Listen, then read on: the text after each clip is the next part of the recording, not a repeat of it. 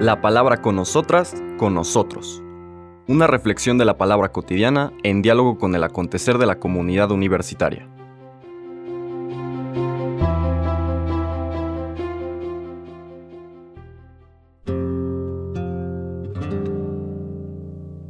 Hola, buenos días. Bienvenidas, bienvenidos a la palabra con nosotras, con nosotros, de este martes 7 de febrero de la quinta semana del tiempo ordinario.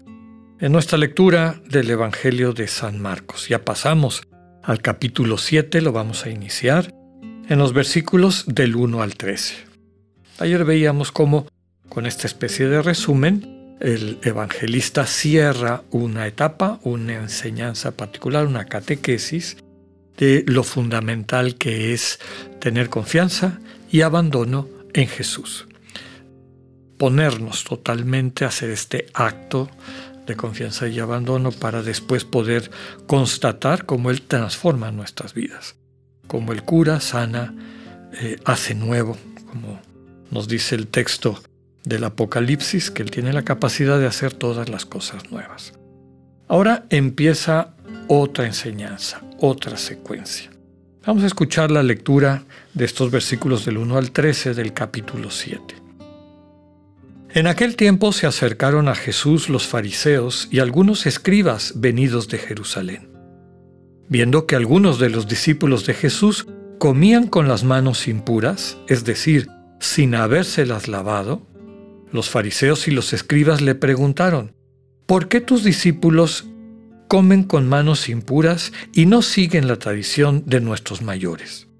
Los fariseos y los judíos en general no comen sin lavarse antes las manos hasta el codo, siguiendo la tradición de sus mayores. Y al volver del mercado, no comen sin hacer primero las abluciones, y observan muchas otras cosas por tradición, como purificar los vasos, las jarras y las ollas. Jesús les contestó, Qué bien profetizó sobre ustedes Isaías, hipócritas, cuando escribió, Este pueblo me honra con los labios, pero su corazón está lejos de mí. Es inútil el culto que me rinden, porque enseñan doctrinas que no son sino preceptos humanos. Ustedes dejan de un lado el mandamiento de Dios para aferrarse a las tradiciones de los hombres. Después añadió, De veras son ustedes muy hábiles para violar el mandamiento de Dios y conservar su tradición, porque Moisés dijo, Honra a tu padre y a tu madre. El que maldiga a su padre o a su madre morirá. Pero ustedes dicen, si uno dice a su padre o a su madre, todo aquello con que yo te podía ayudar es corbán, es decir, ofrenda para el templo, ya no puede hacer nada por su padre o por su madre. Así anulan la palabra de Dios con esta tradición que se han transmitido y hacen muchas cosas semejantes a esta. Palabra del Señor.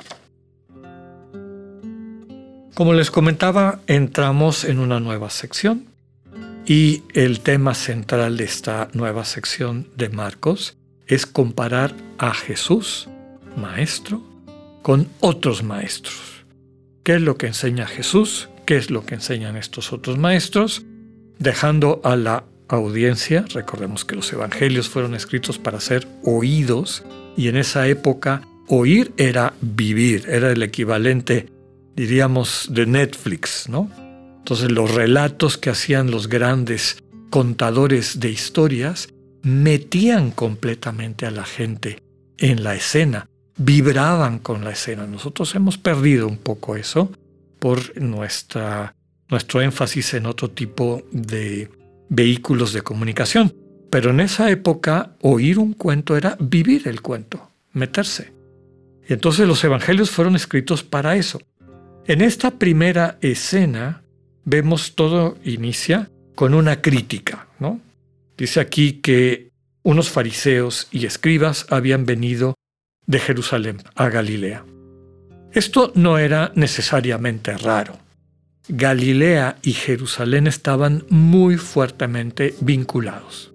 En medio tenían un territorio de gente de samaritanos, por un lado, y también algunos pueblos paganos de lengua griega, la Decápolis, ¿no? Pero Galilea podríamos decir que era una especie de enclave de judaísmo tradicional, lejos, en el norte, y ocupaba también un, papel importante en la economía del pueblo judío. Galilea es un, es un territorio rico, Jerusalén es un territorio pobre, pobre, pobre, pobre. No tiene agua, eh, en fin, era difícil vivir en, las alturas de Judea. En cambio, Galilea era un vergel, había todo tipo de, de productos, de el pescado también famosísimo. Y entonces la población de Jerusalén, con sus observancias religiosas y demás, tenía la seguridad de que en Galilea había gente que producía estos alimentos que para ellos eran kosher, eran apartados, eran, digamos que mantenían la pureza ritual que buscaba. Y el relato que acabamos de escuchar empieza una discusión del Señor Jesús sobre dos tipos de pureza. La pureza ritual y la que podríamos llamar la pureza moral, que no es que él la inventara, ya era parte de la tradición judía. La pureza ritual dice o enseñaba, de acuerdo a los propios textos de la Torah, que había algunas cosas que cuando se tocaban dejaban a la gente impura. Tocar a un muerto, tocar secreciones animales, el flujo menstrual, etc., dejaba a la persona impura y por lo tanto excluida de los rituales. No podían entrar al templo, etc. Ya hemos hablado de eso en otras ocasiones. Algunas corrientes del judaísmo de la época, como es el caso aquí, le ponían un énfasis muy grande a este tipo de pureza ritual.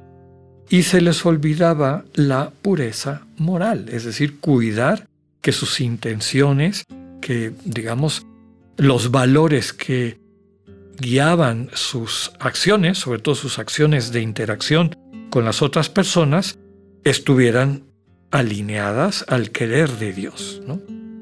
Por eso el Señor les critica al subrayar que lo que le ponen lupa y están regañando a sus discípulos o escandalizados porque los discípulos no hacen estas abluciones, que así se llama, estos lavados o lavabos de purificación ritual, los discípulos no están haciendo eso. Entonces ellos se escandalizan. No tiene nada que ver con higiene. En esa época ni siquiera sabían que había bacterias y demás. No, no ese es el caso. El caso es que les están diciendo ustedes son impuros y por estar alimentándose con manos impuras están faltando a la voluntad de Dios. Es decir, son pecadores de alguna forma. El Señor subraya que lo más importante no está en esa especie de pureza ritual que tiene un referente externo, sino la pureza del corazón. ¿no? Y por eso cita Isaías, ustedes me honran con los labios, es decir, de manera superficial, pero su corazón anda por otro lado. También les dice, enseñan doctrinas, inventos humanos, pero que no tiene nada que ver con la voluntad de mi Padre. Y sí aparece en un par de ocasiones por dónde va la voluntad del Padre.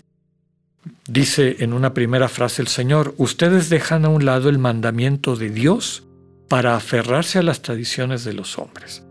Ustedes dejan de un lado la invitación de mi Padre a ser hermanos y hermanas, a amarse mutuamente, a ayudarse, a construir un solo pueblo y están obsesionados con estas prácticas que lo único que lleva es a separar a la gente. Unos que se creen buenos, otros que se creen malos, otros que se creen dignos de privilegios, etc. Y finalmente la segunda parte que escuchamos, esta práctica que había en aquel entonces, que si alguien quería quedar bien con Dios, podía hacer una ofrenda al templo, declarar corbán, y podía declarar corbán, ofrenda, un terreno, dinero, etc. ¿no? Y había gente, como pasa todavía en nuestra época, que por ganarse el cielo, tristemente por comprarse el cielo, hacían estas como ofrendas y devociones y dejaban a su familia en el abandono, como dice aquí.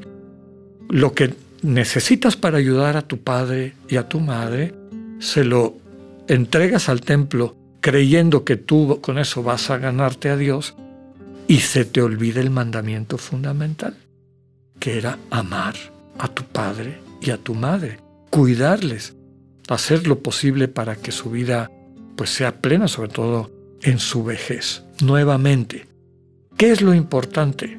¿Una práctica externa? ¿Una práctica meramente religiosa ritual? ¿O lo que hay en tu corazón? Prestemos atención a esta enseñanza con la que hoy Mateo nos empieza una nueva, un nuevo camino, una nueva catequesis. Que tengan un buen día. Dios con ustedes.